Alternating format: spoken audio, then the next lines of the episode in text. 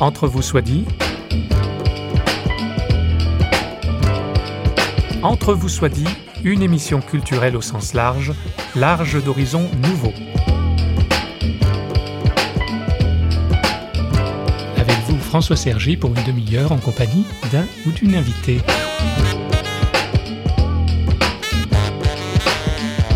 Bonjour, permettez entre vous soit dit une brève confession personnelle, une fois n'est pas coutume, pour introduire la thématique de cette émission, celle de la dette.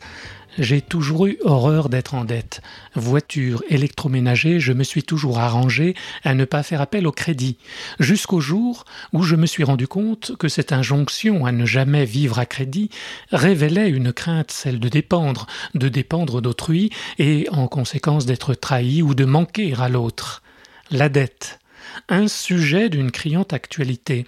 Dette des ménages, dette des États, celle de la Grèce, mais pas seulement. Y aurait-il une approche moins anxiogène face à la dette? C'est ce que nous allons voir grâce au recul d'une réflexion anthropologique et théologique. Et oui, Pâques a quelque chose à voir avec cette notion de dette.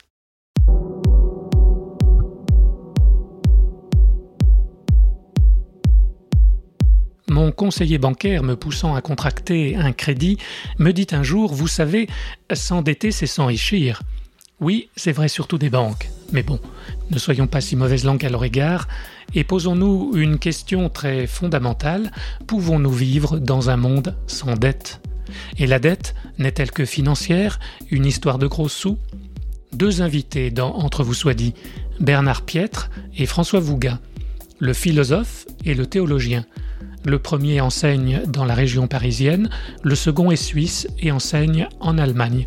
Ils sont auteurs rien de moins que d'une enquête philosophique, théologique et biblique sur un mécanisme paradoxal et dont le titre est, je vous le donne en mille, La dette.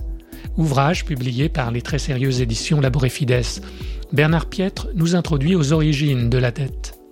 Il n'y a pas d'économie euh, sans dette pas seulement dans le système capitaliste. Si on remonte même aux origines de l'activité économique humaine, des, relations commerciales entre les peuples, on découvre que la monnaie a été inventée non pas pour faciliter les échanges, comme on le dit euh, couramment, comme on le dit dans les manuels traditionnels d'économie, mais en fait pour comptabiliser la dette. Et on voit même dans les textes de l'Ancien Testament hein, euh, comment euh, on peut, parce qu'on est endetté, devenir esclave. Hein, c'est ce qu'on appelle la servitude pour dette. Donc c'est une vieille histoire. Alors ça a des aspects négatifs, bien sûr, au sens où la dette peut s'inscrire dans des relations de domination, de servitude, comme je viens de le dire. Mais en même temps, si on y réfléchit bien, il n'y a pas de relation sociale qui ne suppose des dettes mutuelles. Alors, des dettes mutuelles au sens économique du terme, mais au fond, c'est plus que cela, c'est des dettes, ce qu'on pourrait appeler des dettes sociales ou en anthropologie. Voilà, vous m'invitez, euh, ça fait trois fois que vous m'invitez, je vous ai pas invité en retour, c'est pas tout à fait normal. Euh. c'est des petits gestes de la vie quotidienne où on reconnaît euh, des dettes mutuelles. si on remonte pas seulement à l'Antiquité, mais si on étudie en ethnologie ou en anthropologie les comportements sociaux dans toutes les sociétés, on voit en tout cas qu'il y a des, ce qu'on appelle des, des systèmes de dons et de contre-dons.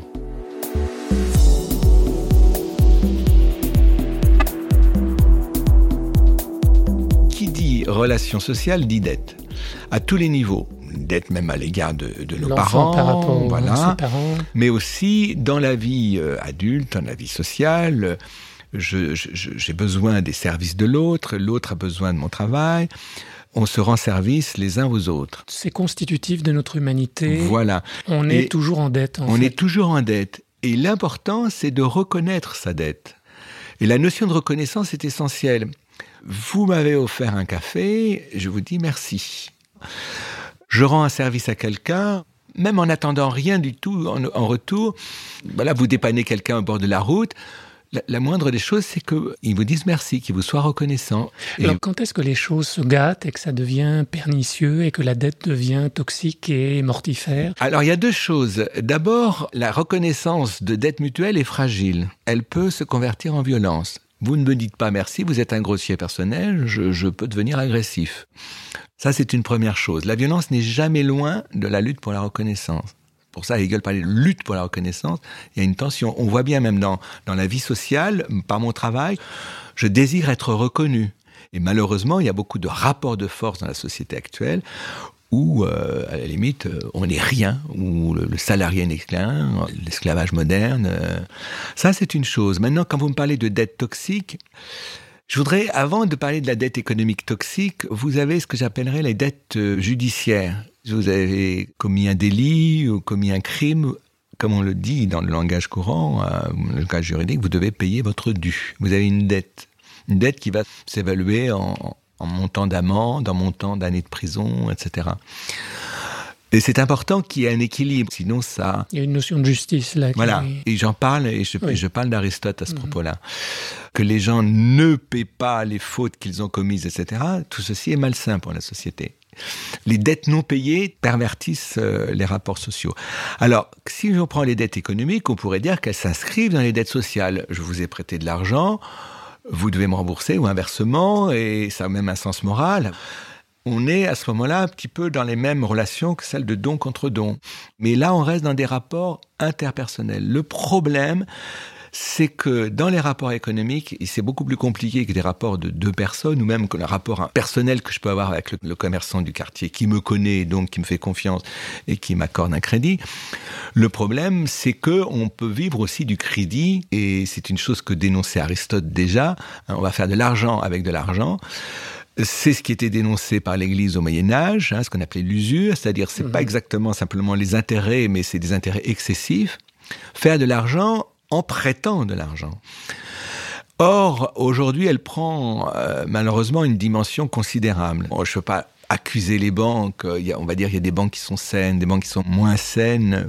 Elles doivent elles-mêmes essayer de gagner de l'argent sur les marchés financiers. Et là, on est dans un système opaque d'une part et euh, malsain.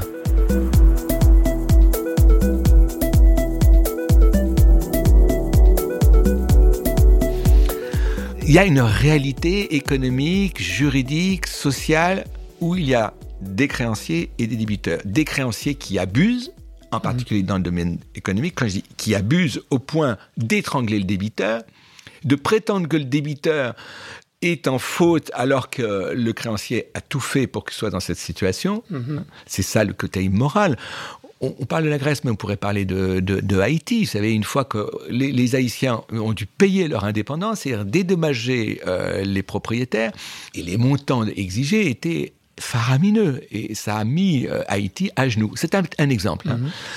On est choqué moralement, et là, au fond, l'Évangile nous rappelle des règles morales fondamentales qui sont au-dessus je dirais, de la morale sociale, celle du don contre dos quotidienne, au-dessus du droit et au-dessus de l'économie. Mais ça n'efface pas l'activité sociale, juridique, les institutions et l'activité économique. Par contre, et d'où le Notre Père, remettez, parce que c'est ça la formule, remet euh, nos dettes comme nous remettons nos dettes à nos débiteurs, c'est ça le texte à l'origine, euh, chez Matthieu, du Notre Père. De toute façon, il y a des dettes, mais il faut savoir, le moment donné, remettre la dette. Ah, ça ne veut pas dire l'effacer. C'est de même, vous avez fait dans le domaine judiciaire, vous avez fait une bêtise, vous allez devoir payer euh, tant d'années de prison. Mais ça, c'est une chose. Mais par contre, euh, le pardon, c'en est une autre. Le pardon n'efface pas la, la dette, mais on est dans un autre registre, je dirais même pas moral, supramoral. J'ai noté une critique féroce du capitalisme dans l'ouvrage La dette, mais Bernard Pietre nuance cette impression tout en dénonçant André Comte-Sponville et son capitalisme amoral. C'est plus compliqué que ça, mais dire que le capitalisme est amoral, c'est une monstruosité. Parce que, mmh. que vous soyez patron, salarié, que vous soyez pris dans le système, et d'ailleurs, comment ne pas être pris dans le système hein, Il faut bien vivre. Donc, on est dans le système qui est le sien, qui est le nôtre, pardon, euh, qu'on appelle le système capitaliste, qui est d'ailleurs un, c'est d'ailleurs un grand mot. Mmh. Mais vous êtes le responsable d'une petite entreprise, vous employez des gens, vous avez des rapports humains avec vos employés, vous, vous et le jour où et c'est ce que vivent parfois de manière dramatique des patrons quand ils doivent se séparer. Euh, ils ont des choix. Ils ont nécessairement des, des, problèmes éthiques. Et en quoi le, verre est dans le fruit pour le capitalisme Je, je, je, m'explique. Une relation économique, c'est toujours une relation humaine. C'est une chose justement que oublie Comte-Sponville, qui lui-même se laisse piéger par le discours économiste qui se prétend un discours scientifique pur et dur, alors que l'activité économique est une activité humaine avec des effets bons et mauvais. C'est-à-dire que vous ne pouvez pas couper l'économie de l'éthique. Ça n'est pas possible. À partir du moment où je mets 1000 personnes à la rue, ça pose des problèmes éthiques. C'est pas simplement une question de gros sous, de chiffres, de, de comptabilité. C'est-à-dire, le gros problème, vous le connaissez bien, c'est si on fait de l'argent la valeur euh, suprême de la société, c'est-à-dire ce qui est le moteur de la vie sociale, on pervertit complètement la vie sociale. Vous êtes toujours à l'écoute d'Entre vous soit dit, nous cherchons à comprendre la notion de dette et sa gestion. Nous passons d'une approche anthropologique, sociale, économique, à une analyse philosophique et théologique, ou plutôt nous mélangeons, nous interconnectons ces approches ou disciplines et analyses. Or, nous allons voir que la Bible, et les évangiles en particulier, ont quelque chose à dire sur la dette. Bernard Pietre et François Vouga écrivent même en introduction à leur ouvrage que le concept de la dette, aussi surprenant soit-il, se trouve au centre de la proclamation évangélique. Voici pour nous en convaincre l'histoire de l'homme riche et de son intendant ingénieux, chapitre 6 de l'évangile de Luc. Bernard Pietre paraphrase et actualise. L'homme riche apprend que son intendant avait commis un certain nombre de malversations de, de, magouille, on va dire, euh, et il, l'apprend par la rumeur, et donc, donc il n'est pas content. Et donc, euh, il décide, en termes modernes, de le licencier. Et son intendant, pour éviter justement d'être licencié, on va dire, va voir tous les débiteurs de son patron et va leur euh, remettre en tout cas partiellement leur dette, alléger leur dette ou remettre leur dette. Et il revient à son patron, il dit voilà ce qu'il a fait. Et le patron le félicite. Alors qu'on s'attendrait... Absolument au contraire. On ne sait pas exactement ce qu'il a fait, le mal qu'il a fait, on ne le sait pas. Mais il transforme une dette économique, il va la euh, l'atténuer, il va introduire même des, de l'humanité, en quelque sorte, dans les rapports euh, entre euh, les débiteurs de son patron et son patron. C'est assez remarquable parce que ça va totalement dans l'esprit qui est celui du Notre Père, remet il faut savoir à certains, moments de sa vie, à l'égard de quelqu'un, quel que soit le type de dette qu'il a, savoir remettre ses dettes. Sinon, sinon on ne peut pas vivre. Mon histoire, une fable que vous lirez peut-être. Cette terre et ce sable sont ceux de mes ancêtres. Ici même j'ai grandi au bord de ce désert. À l'ombre des bandits, sous l'arbre millénaire.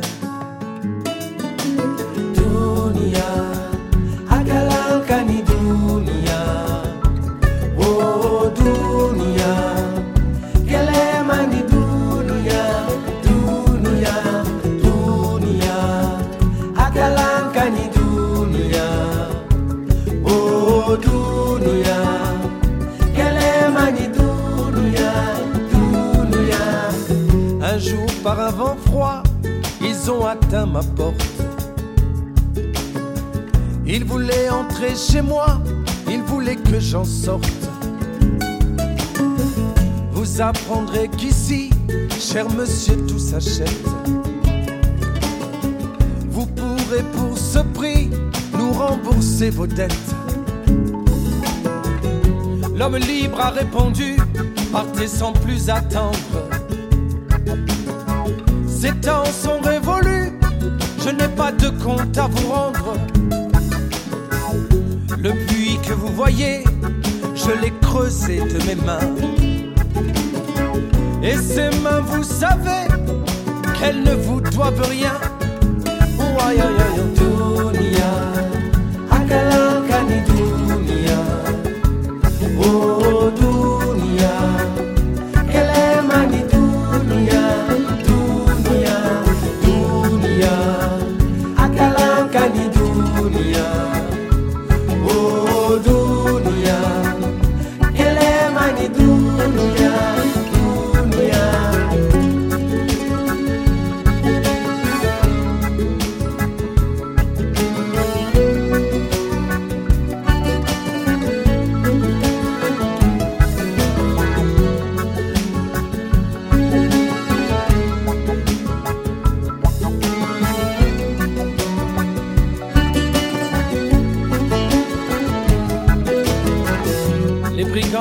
crois, ont su trouver les arguments.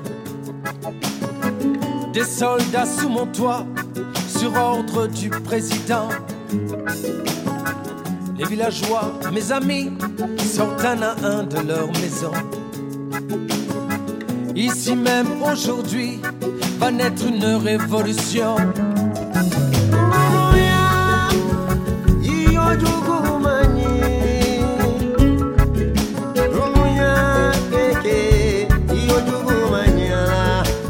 Est-ce qu'on peut vivre au final dans un monde sans dette? Est-ce que les, les évangiles ou l'Église aspirent à, à, une société sans non. dette?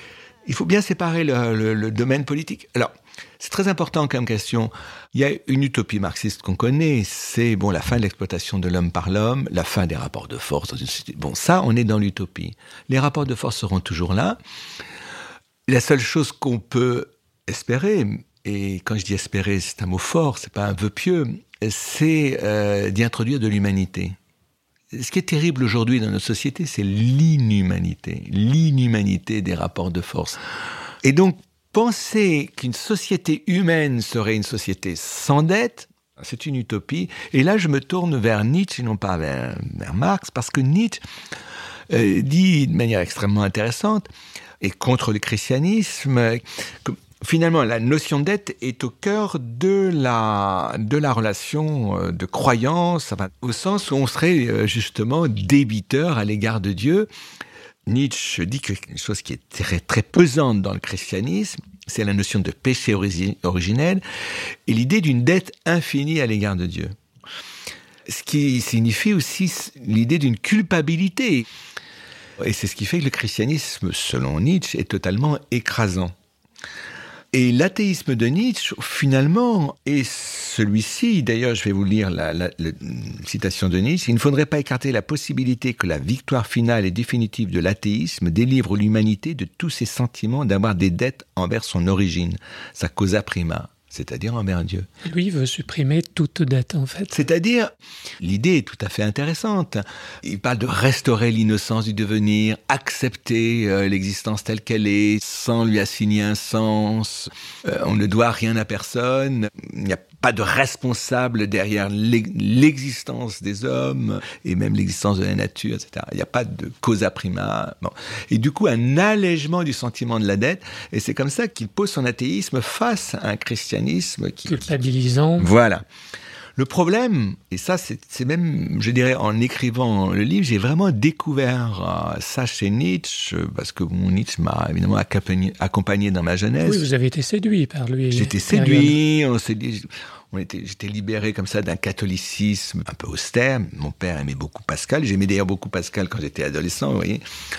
C'est effectivement extrêmement libérateur. Mais le problème, c'est si on va jusqu'au bout, s'il n'y a pas de dette, à ce moment-là, la notion même de liberté perd son sens. Parce que la notion de responsabilité perd son sens. Donc il n'a pas besoin de la liberté. Il n'a pas besoin de la liberté. Oui.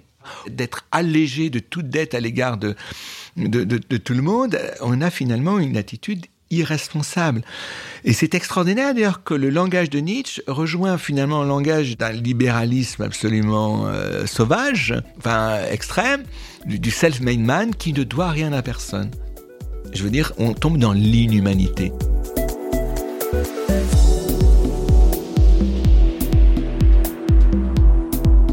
L'amour qu'on se donne les uns aux autres pour surmonter nos dettes mutuelles, en tout cas les vivre de manière plus harmonieuse, euh, cet amour, il vient, il vient de Dieu lui-même.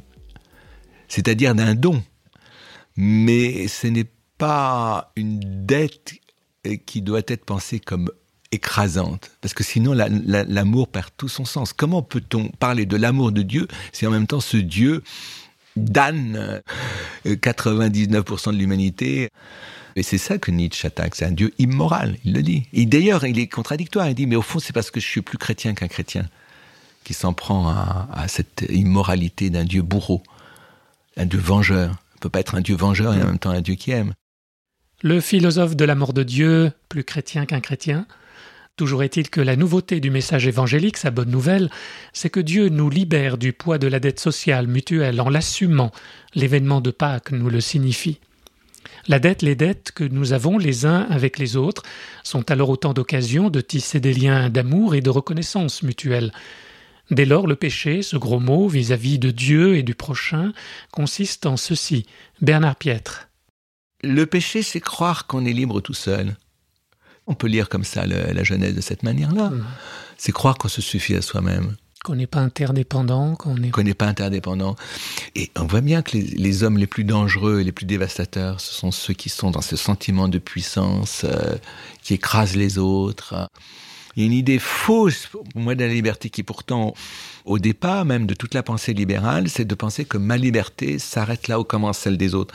Si je suis libre, je peux faire ce que je veux, c'est-à-dire satisfaire mes désirs mais jusqu'à pas au point d'embêter l'autre, comme si ma liberté était potentiellement nuisible à l'autre. Mhm. Alors que c'est le contraire. Vous dites que la liberté commence là où celle commence celle de l'autre. Eh bien oui, et dans l'acceptation de l'autre, dans la reconnaissance de l'autre c'est-à-dire dans ce qui permet de surmonter des rapports de force. Alors est-ce que c'est un peu une façon d'exprimer la fameuse parole de Paul, de ne devoir rien, à personne, si ce n'est de, s'aimer les uns les autres. C'est très intéressant parce que si ce n'est de s'aimer les uns les autres, vous savez François Bunga a tendance à traduire agapé par reconnaissance. Être reconnaissant parce que c'est vrai que le mot amour on, revient à cette notion de reconnaissance dont on a parlé dans, qui est à la source du système de la dette en fait. Oui c'est ça, c'est un désir de reconnaissance. oui puis la notion de devoir, le respect de la dignité de la personne humaine, enfin c'est une notion absolument fondamentale. Si on, a, si on met la notion de dignité, de liberté, de responsabilité ensemble, hein, elle repose en fond sur l'idée qu'on a tous des dettes les uns à l'égard des autres. Donc euh, Bernard Piètre, on apprend qu'on n'en finira jamais avec la dette, mais qu'il y a quand même une possibilité de, de mieux la gérer, de Absolument. La vivre vous voyez, par exemple, on va prendre l'exemple de la Grèce. Le gouvernement a de gros, enfin, les, les gouvernements grecs ont de grosses responsabilités au sens, euh, ils vivaient au-dessus de leurs moyens, ils collectaient même pas les impôts, pas de TV, enfin, plein. Très bien. Donc, euh, ils sont en faute. Qui dit dette dit culpabilité au sens où Schuldig en allemand, ça veut dire à la fois être redevable de et être euh, coupable mais en même temps, ne pas savoir, quelles que soient les responsabilités des Grecs, ne pas savoir alléger la dette, parce que là, on les étrangle.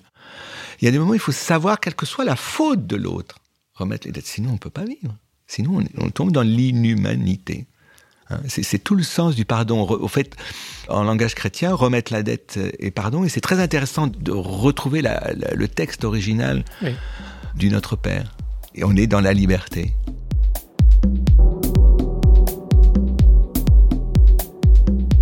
On est dans la liberté, dit Bernard Piètre, la liberté des enfants de Dieu, précise l'apôtre Paul, et il faut convenir que permanente est la tentation du marchandage.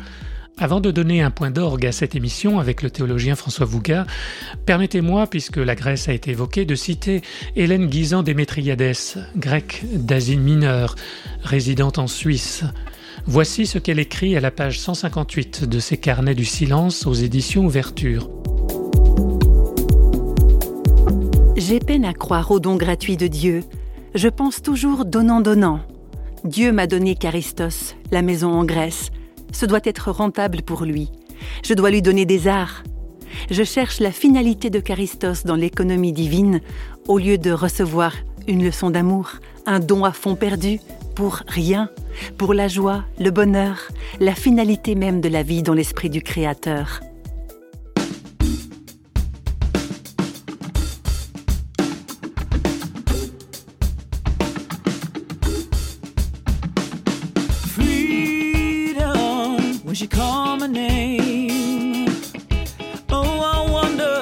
Wonder call again, call again, and I'll answer. Oh, yeah, call again and I'll answer. I don't think we've met before. Heard some old folks talking about you like it was the Lord. Call again and I'll answer.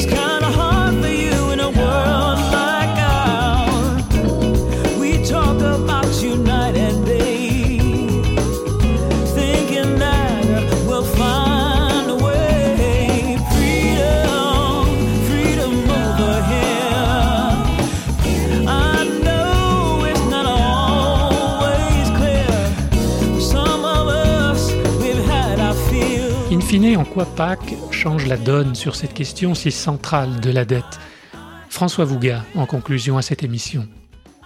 Alors je pense que l'événement de Pâques change complètement le regard sur la dette parce que l'événement de Pâques change la compréhension de Dieu et change l'image que nous avons de nous-mêmes.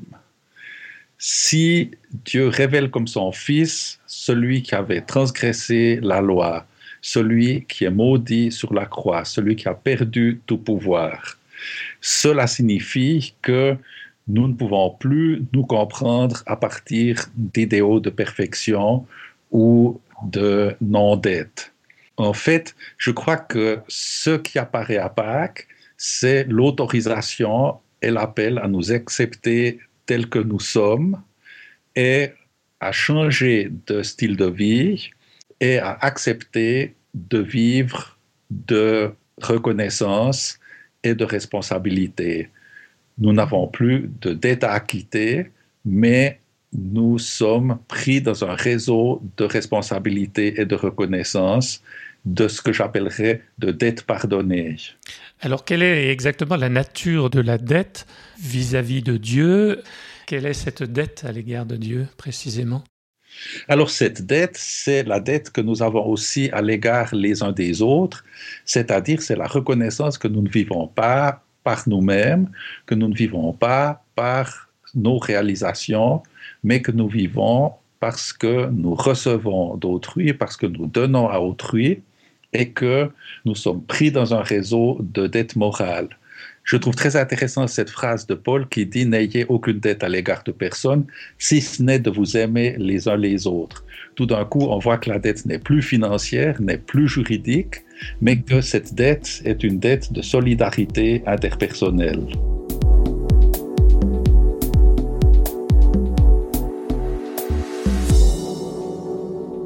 Citons un extrait de la conclusion du livre de Bernard Pietre et François Vouga, que nous remercions. La dette, fondatrice, que nous avons appelée dette morale, est le cœur de notre liberté. C'est être conscient et reconnaissant de ce dont nous sommes redevables. Mieux, la promesse évangélique de la remise des dettes inconditionnelles fonde une éthique qui transcende la justesse des rapports économiques et sociaux. N'hésitez pas à revenir sur notre site parole.fm où vous trouverez toutes nos productions. Il ne me reste plus qu'à remercier encore Stanislas Piaget aux manettes et sélectionneur musical, ainsi que Christine Raymond qui a prêté sa voix. C'était une émission Entre vous soit dit, signée Radio Réveil. Au revoir et à bientôt.